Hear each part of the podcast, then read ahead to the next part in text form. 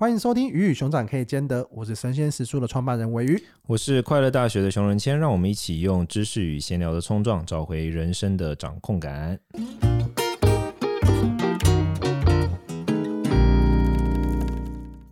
今天是我们 Podcast 的录大概十二十三集，第一次有来宾。今天的来宾是忘形，Hello，忘形，嗨，大家，我是忘形。忘形要不要自我介绍一下？哦，好，那诶，其实我都要说了，我是一个沟通表达培训师。然后副业是网胖啊，人家是网红，我没有很红，我就胖。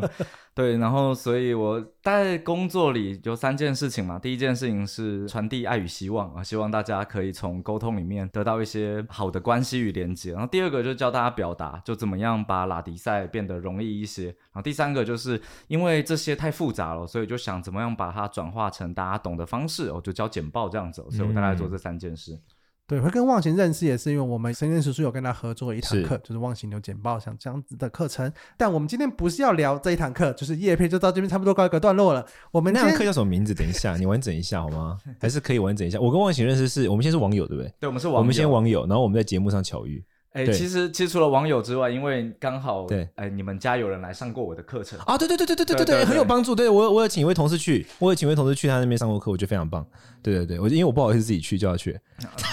你下次自己来啊，没有问题。因为我也比较有偶包，你知道，假装有偶包来。我做最后的叶配，就刚刚那堂课叫做“忘形流图像资讯沟通术”，复杂的事情简单说清楚。好，复杂的事情简单说清楚，直接来开地图炮。我们今天就要讲一个复杂的事情，然后直接我们要把它说清楚。这个太复杂了，太复杂，我好紧张。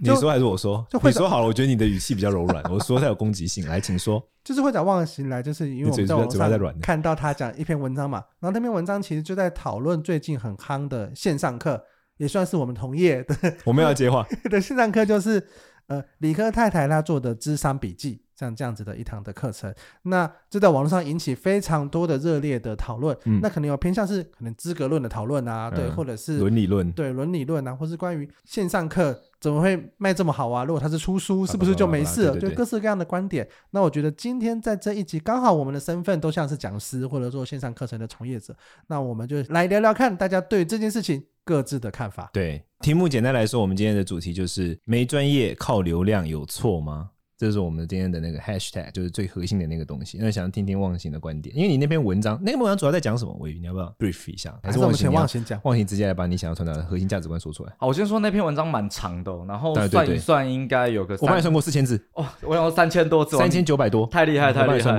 然后我我我当时在写的时候，其实我觉得它不是一个简单问题，所以其实我用了各式各样的方法来去做论述，这样子。那我在那个论述的过程里面哦，其实我先说我的观点相对了。哦，就是比较逆风一点点哦，就是一点点吗？我对我个人觉得，呃，这有没有呃，应该说他做这件事情啊，不能算是错哦，就是如果你要用一个。绝对的对错，我觉得它有点模糊，但你怎么算它都不算是错的。对对，但简单来讲，就是很容易被人家不爽。我、哦、大概是这样。我觉得这概念就很像是一个同事在公司里面，然后他也没干嘛，但最后他就升迁了，可能是这样。然后原因是因为他比较懂得讨老板欢心。好了，对，对这个类比是不对的啦。但你就想，那加薪加很多，对，加薪加很多，但你苦干实干，可是你薪水就做很少，你就问老板说，哎，为什么他薪水比较多，然后老板说哦，因为他比较懂得我要的是什么，这时候你可能就爆炸，嗯、对。但其实我觉得跟这个概念是差不多的。嗯，应该说不同的东西它价值是很浮动的。比如说有些员工可能很善于给老板提供情绪价值，所以你其实很难去界定说情绪价值一定比另外一个员工的会计能力还要不值钱嘛？其实你很难这样界定，对吧？我特别是以老板的角度来看，应该更加这么认为。听到这边应该都是你们真爱粉了。你想想，就今天如果有一个就是正妹秘书的话，我愿意给他多一点钱啊，对不对？他可能他什么事都没有做就长得正了，我愿意给钱，对不对？是一样的道理。那我不是这样，正妹秘书跟我合作的话，他给我钱，他现在可以跟这么帅的老板共享，这是他的荣幸。忘形接着讲，没有，这就是没有，这就是颜值不一样啊！你靠颜值，我靠体脂嘛，对不对？没有问题啊。对啊。那那鮪鱼，你的观点呢？你的观点就是不靠专业，靠流量，错了吗？我觉得好，我想要问，我想我要更直接。你干嘛突然没有？因为我突然想要把 我要把那个我要把那个张力放大。请问石叔在选老师的时候，重视专业还是重视流量？二选一，一定要选一个。来，不要给我讲那种中间值。我觉得啦，我最近其实 他忘形非常专专注的看着你，他想知道的答案。我最近其实在我本来要写流量，但写一写之后，我们就想说，哦，好，我还是把它放下。我想说，反正 Podcast 会聊嘛。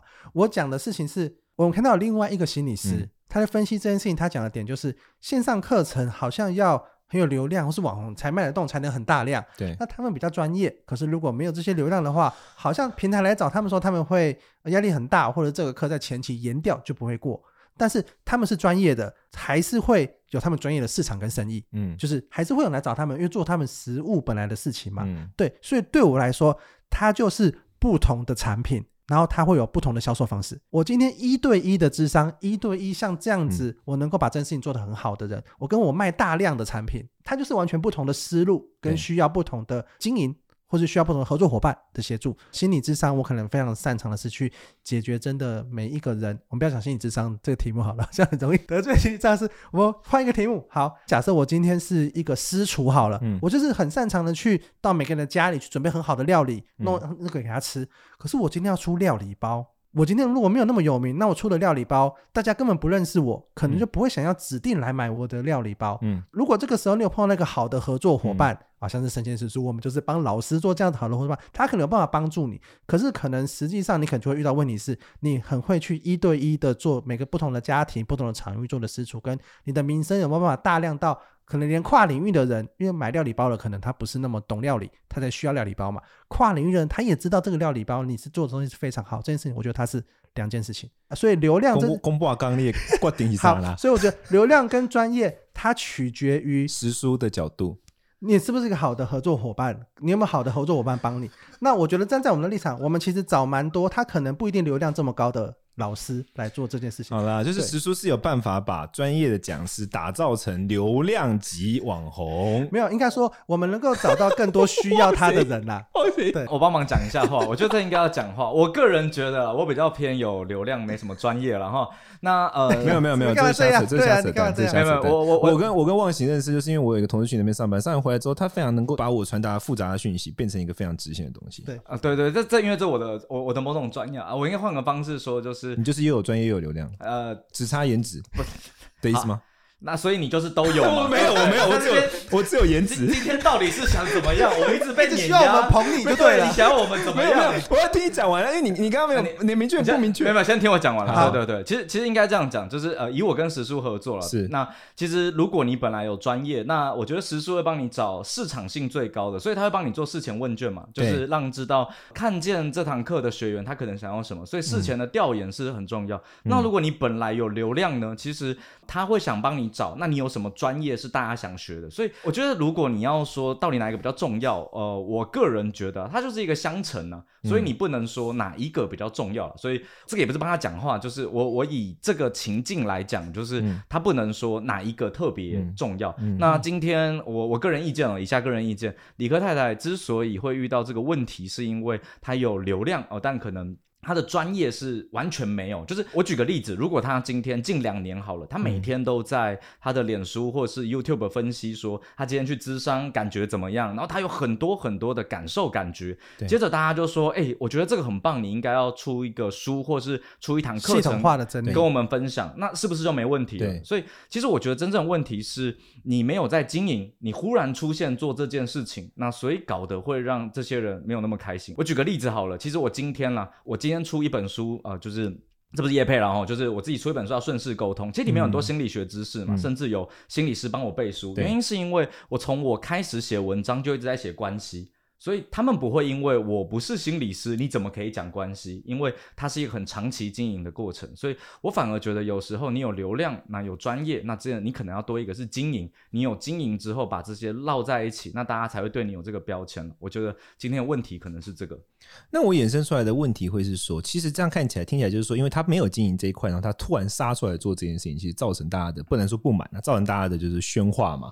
这样算不算一种他杠杆开太大？因为我今天有很多看到很多人用这个词，就他杠杆开过大了。如果说你你本身说是你有在经营，然后你在做，可能就比较不是不会大家不会觉得那么大的杠杆。但你是觉得它杠杆开太大，你会这样认为吗？我我我我举个例子，我举个例子，像 这例子可能没有很好，就是艾丽莎莎，艾丽莎莎，她最近开一堂那个，他们最近两个人都一直被放在一起，就是新闻一同时出。对，但是你会发现基本上没有太多人去骂艾丽莎莎。哦，那我觉得没什么好骂的啊，因为她就是做这件事情。对啊，所以我就是告诉你怎么赚流量，怎么弄。所以我觉得这个过程，我我举个例子，今天老高如果出一个线上课程说生而为人，你一定要知道的十件事情，让你五岁可以抬头，是不是卖爆？嗯，一定卖爆。嗯、但你要说他有什么教育理念什么的，没有啊。但他因为他一直在讲这些事情嘛，所以他就告诉你，可能事件就是有几个很奇怪的知识，你一定要懂的。那我相信他的粉一定会买爆，但也不会有人介意。嗯、但如果今天老高出来跟你说，哎、欸，我要教你怎么把妹可以把到小莫，我觉得大多数人他就有点就是关你、嗯、关你什么事这样。所以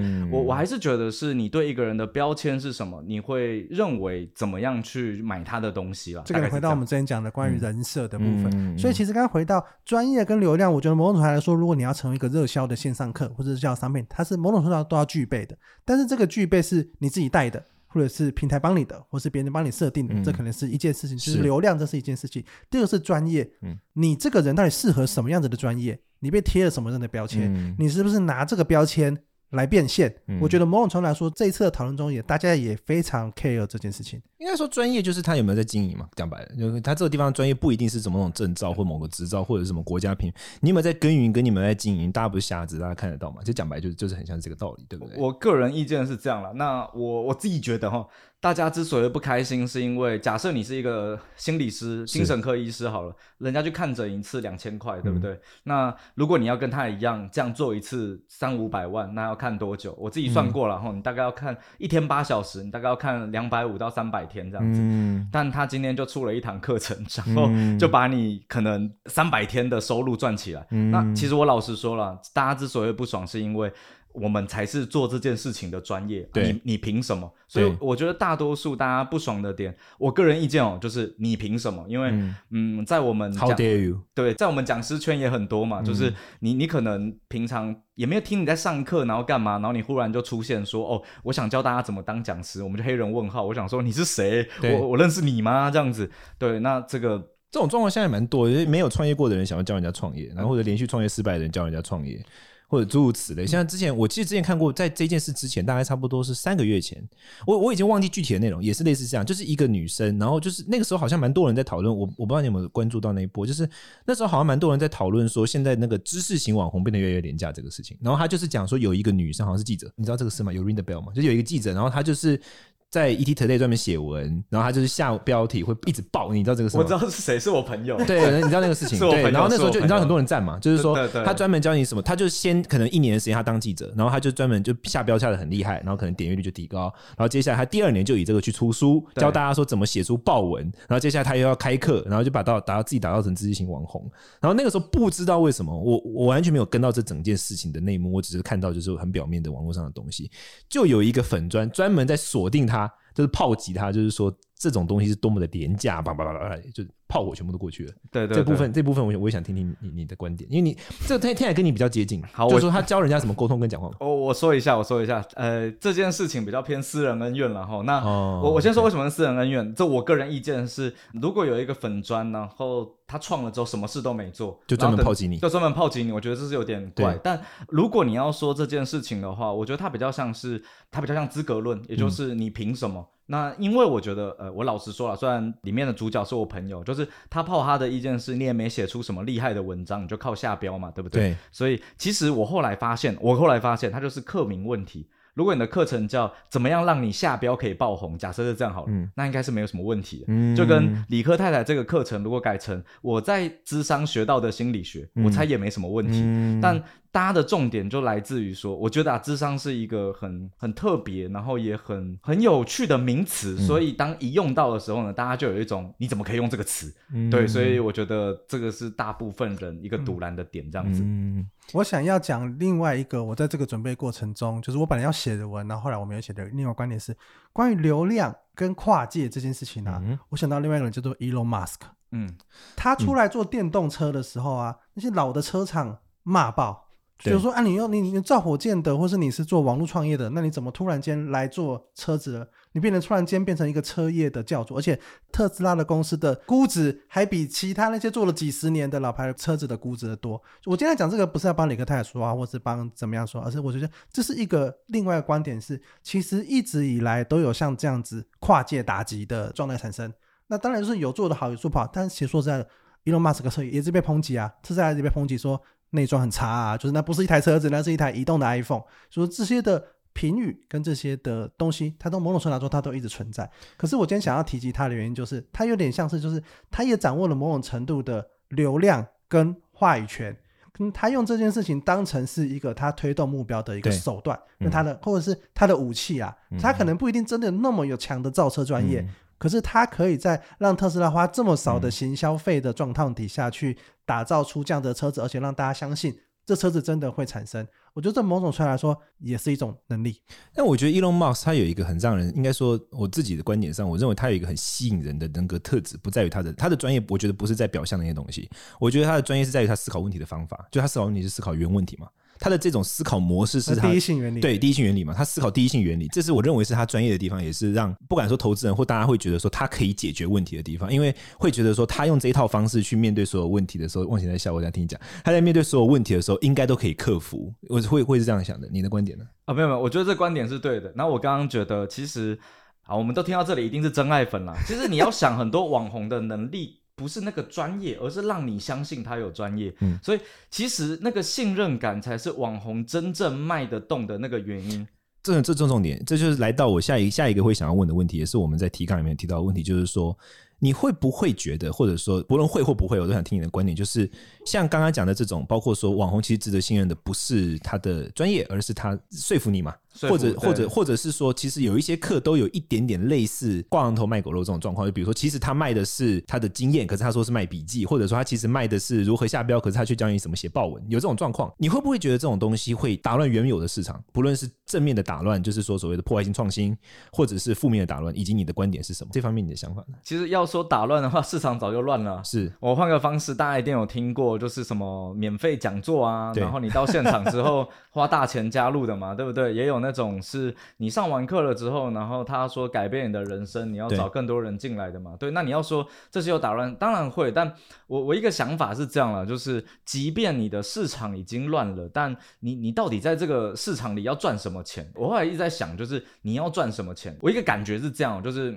我在那篇文章里面了。我先说这类比不太好，就是。啊，所谓的好男人好了，他要很认真经营，然后做很多事情之类的。那他不敢承诺嘛，因为别人跟他说，你愿意帮我怎么样，帮我怎么样，他可能没有办法跟那个女生承诺。原因是他要想很长远的，是，所以这个长线嘛。但如果我是一个渣男，我很简单，我就想我怎么样跟你发生关系。所以渣男是负责提供情绪价值。对，所以我就是一个时间点，嗯、可能就这两天，我就是高强度输出，超浪漫，什么都答应，什么都答应。你要说什么，以后要干嘛都可以，对不对？嗯、但可能。上了之后呢，过了几天我就说就消失了，我好像没感觉了，这样就好了。嗯、就是其实你要想的是，这个人他在这个市场里，他只出现一下子，还是他会一直进来？那我个人觉得，如果我们要长期经营一个市场，那我觉得这些事情可能可以关注，但我觉得不要放太多力气。嗯，我举例，现在所有智商是、心理师都在看嘛。那我先说这比较逆风了，如果是我，其实我会想的是，我怎么跟理科太太合作？我说。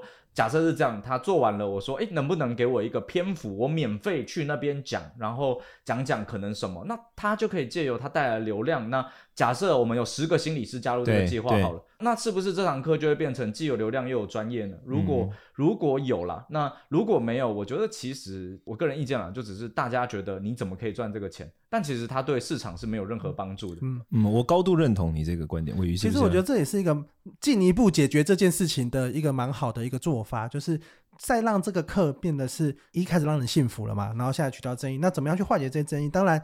回应叫大家都不要讨论，叫大家讲讲，这是这种方式。或许更积极的解决做法是，我们只要让这个课它的专业度也纳进来，就像刚刚卢旺先讲的，嗯、对我们真的提供了更多的心理师的背书，嗯、对，或者是去找这些跟我们吵架的人合作，就是你、嗯、你觉得这个课还能再强化什么事情？嗯、我们可以把大家做得更好，嗯、或者是刚讲的长期经营，嗯、我觉得这个东西也可能是我不确定李克泰来未来有没有长期经营，但是我们刚刚讲的 Elon Musk 是，可他确实是花了很多时间在车业上面，对，然后真的把车造出来了好几台，然后。然后做了很多事情，真的做了改革。后面做的事情，才是让可能一开始有的污名，或者是一开始大家受挫这些东西做改变的。大家感受到，虽然一开始你靠了这个东西突然爆红了，但是你后面真的做了很多跟心理上有关的推动、推广，让大家更能够去，因为他一讲说分享经验这件事情是很重要的，原因是大家可能很害怕去智商，嗯，对，可是我又不知道问谁，那我第一次去就要花那么多钱坐在里面，那我是不是能够先窥探一点点里面的世界？后来真的长期经营的这些东西，然后真的跟很多心理智商合作，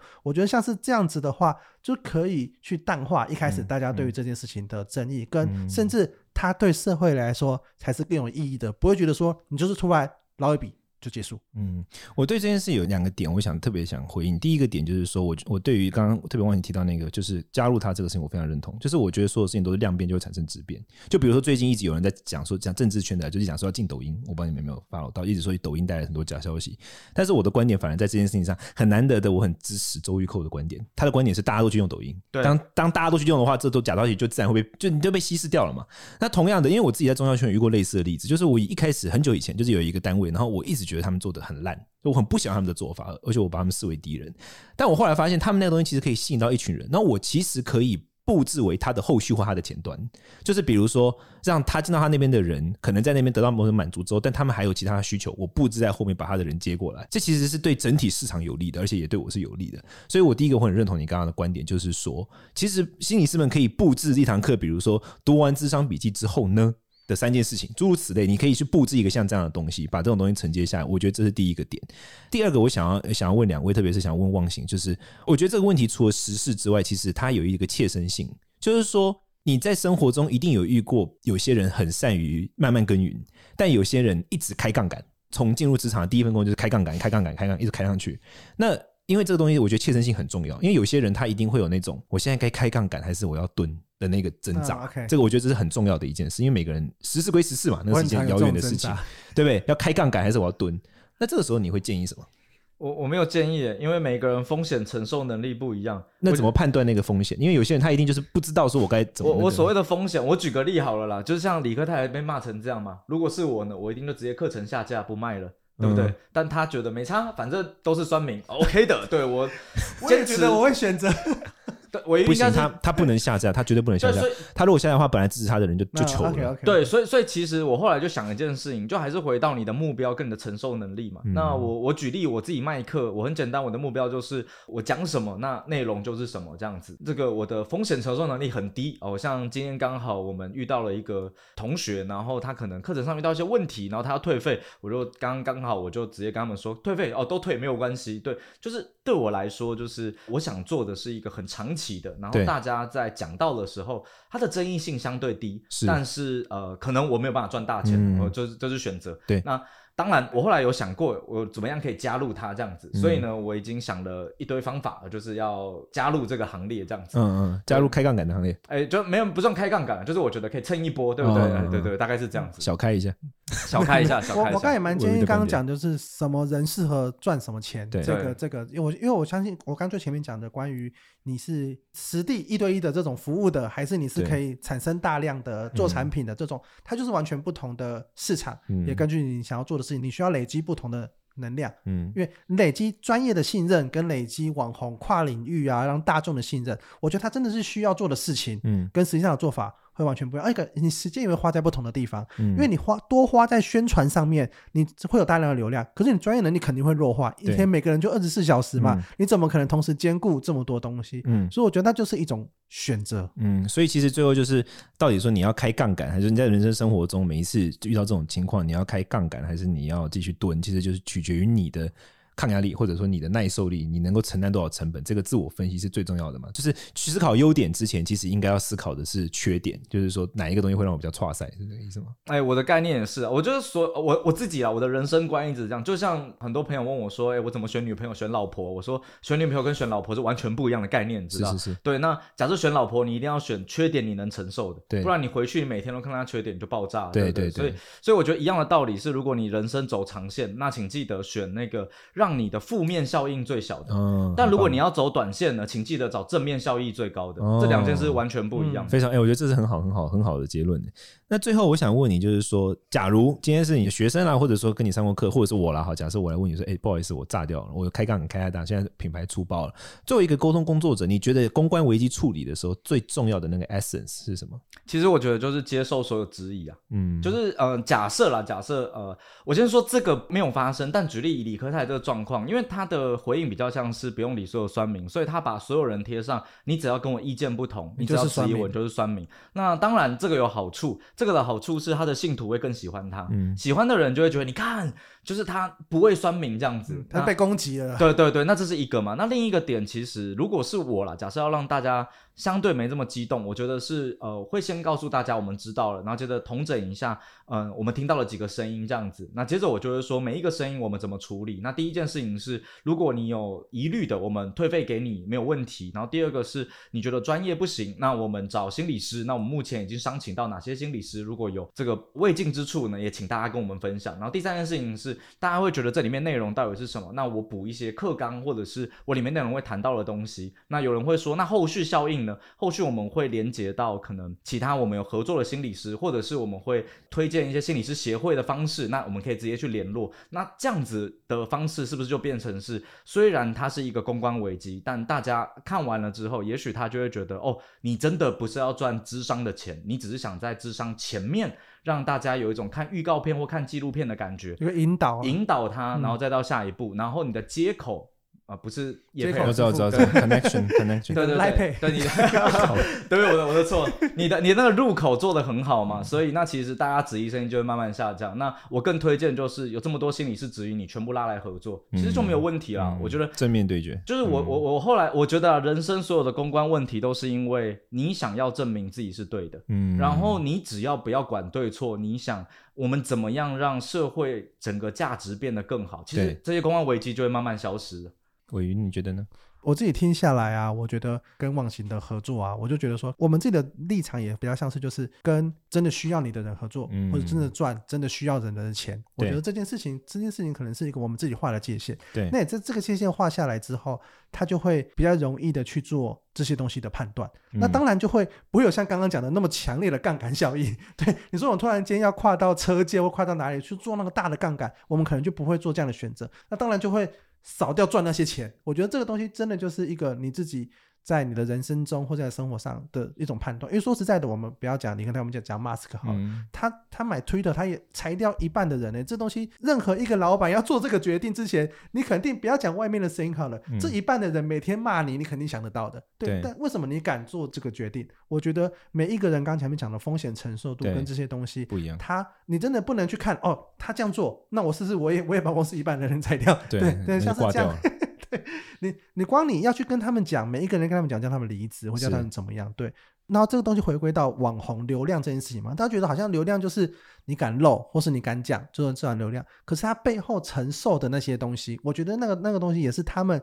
某种程度，他们的能力或他们个性，嗯、他们可以做得来的，跟他们愿意在这个风险，嗯、因为任何的流量，它肯定都会带来销量，嗯、就算是只有十比一好了，它那么大的十比一跟小的十比一还是落差很大，嗯、对，嗯、所以这些东西它背后，我觉得那真的回归到你的关于你的人生、你的价值观，你想要怎么让大家认识你这个人，是。对，我觉得这件事情，你从这边去想，我觉得你的选择会比。我到底要不要赚多少钱？嗯、对，我觉得这个东西它能够，因为你可能现在赚到这个钱，你后面全部都拿去看智商，嗯、对，对，你有什么 有什么意义？对，你后面就就生病了，然后你或者你就是你就心理承受不住，你就崩溃了。嗯、对，那个就是数字而已，对你来说也没有没有那么大的意义。跟、嗯、这是赚到了钱，但因为你炸掉了，你后面的钱赚不到。对，这也没有，这对你来说，你长远规划来看也不是一个好的事情。嗯，我可以分享一下嘛，因为以粉砖追踪嘛，那我目前也算有个十八二十万嘛。那我当时其实小时候呢，我是非常。想要红的，所以我用尽了各种方法，嗯、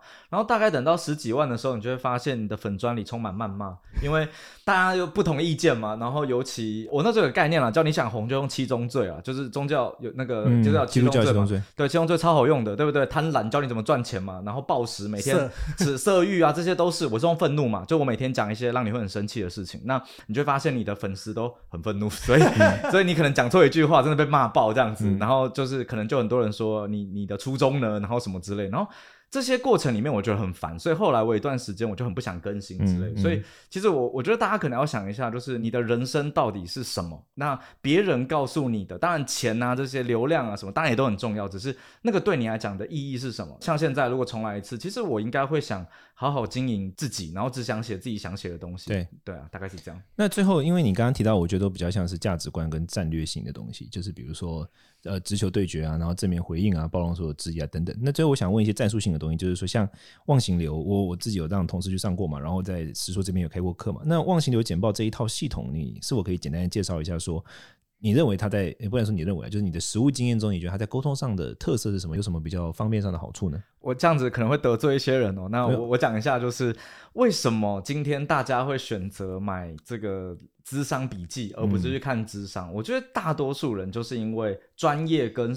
你本人差太远了，嗯，所以有时候像呃，我我举例，这例子也不好，但就是像我阿妈可能就会很喜欢听街坊邻居告诉他吃什么比较好，嗯，但不喜欢听医生，原因是因为医生跟他讲的事情他听不懂，嗯，所以我后来就想一件事情，就是如果你可以让一个人听得懂你在讲什么，嗯，那那个信任感是不是会提高？所以我其实整套的概念就在想，如果可以，我怎么把你的东西拆解的很细，然后让别人听得懂，对，听得懂，信任感就会提高，对，就这样。你好像用一个譬喻，就是说一块大牛排，你还不如切成。一小块一小块吃就好入口，一大块就比较难塞进去。就大多数应该这样讲，我觉得我们的资讯，我举例，像你可能跟我讲佛法好，对，你可以马上讲超多这样，是我就宕机，对对，但。可能很多人只需要听哦，《金刚经》跟我讲一句话，他是怎么样的，嗯、他可能就你知道获得升华，你知道吗？我忽然就觉得哇，好棒！所以，所以我我一个个人概念啊，就是也可以跟大家分享，其实大家在讲事情的时候，你以为的浓度很低，不一定是别人的浓度很低。对。那这个时候怎么判断呢？其实我通常都在想，你可以先找完全不在这个领域里的人听听看，嗯，只要他听不懂，他一定就不会。嗯。但人很有趣，人在分享一件事的时候会追求含金量，嗯，也就是我的含金量很高。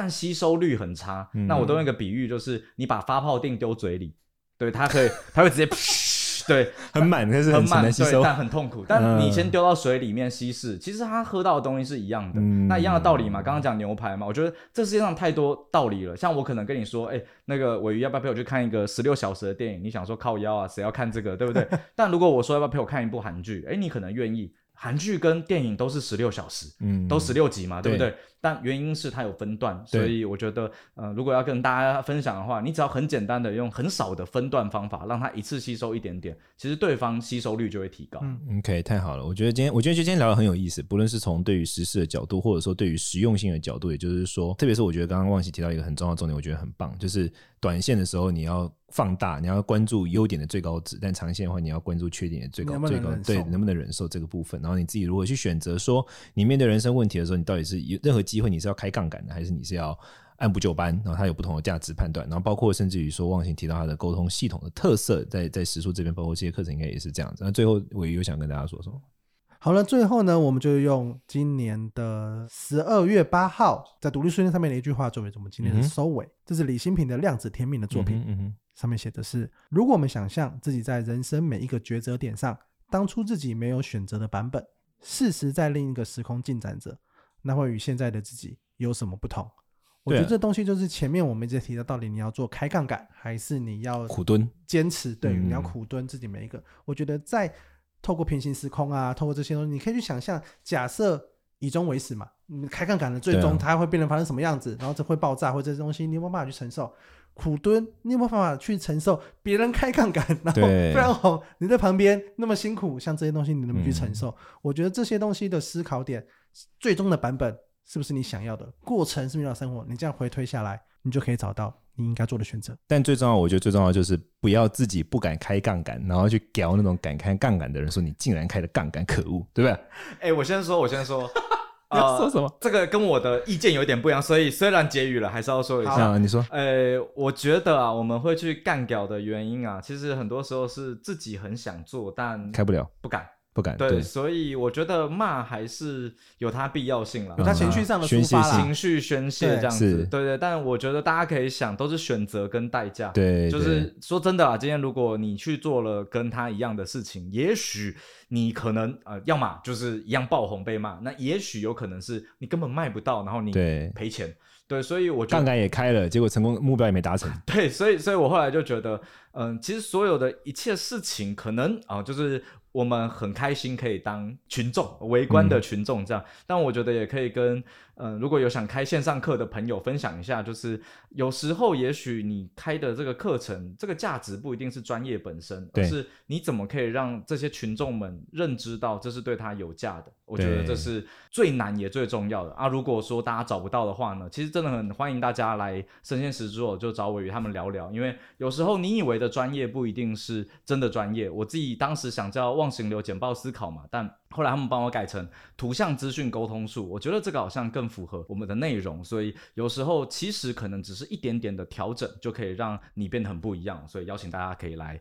这个聊聊聊聊，哎，我想回应一下这个事情，就是刚刚讲到了，你不敢，我觉得很多时候就是因为专业，你会有一个形象，一个想象，可能可能刚刚讲的含金量，就是你会想要特别特别讲这些东西嘛，对，对。那我觉得说，它反而会变成让你不敢跨出去，它它才会成为一个你的舒适圈。专业分子会忙着把发泡錠塞到你的嘴巴里面，看到桌上有水也不放，然后就狂塞嘴里，对吧？是差不多是意思吧？因为你一定会想要得到另外一个更专业的人认同。因为我自己会卡关，我现在写的这个东西会不会很厉害的大师觉得说，我写的是什么屁话？对，这么简单的东西你也在写，这么简单的东西你也在讲，可是其实大众需要的可能就是这些。而且我觉得现在这个焦虑对专业者来说更强烈，因为演算法的关系。就算你是一个很专业的人，你的整个粉丝都是专业都超专业，但是你只要突然开始聊一个就是浅显化的东西，然后被你的同行看到，同行就是靠背的冲三小，就很容易变这样。我自己做那时候做忘形流，你知道我被多少老师骂？就说啊，你这个要去演讲，你是要做几页投影片啊？你这个啊，你这个浅碟知识怎么可以拿来卖钱？呛爆哎！我这我这个呛爆！我跟你讲，而且还有一些是我现在还有合作的老师这样子。然后后来他就说，哎、欸，拍谁啦？当时可能语气比较不好。我说没关系啊，我当时真的是这样，但其实心里还是有点受伤。然后都是业界大师们，然后直接干掉你。我懂，我懂，我懂，我懂。所以的确，我觉得这个是专业者很难跨出去的一步。一个困境，啊，要跨出去的话，找生鲜时书。今天专业配也这样，很开心。这不无论如何很很开心，忘形来了。对，我觉得我觉得我们大家大家聊得很开心。然后第一次我们聊到时间都忘记这样，对。然后最后尾鱼是不是要做个结尾？就是提醒大家要干嘛？如果大家有什么问题想要跟我们沟通的，或是想要听我们聊什么话题呢？欢迎在我们的 Apple Podcast 底下做五星留言，我们后续会做一些回复。那今天的节目就到这边，感谢忘形，感谢忘形，拜拜，感谢大家，拜拜，拜拜。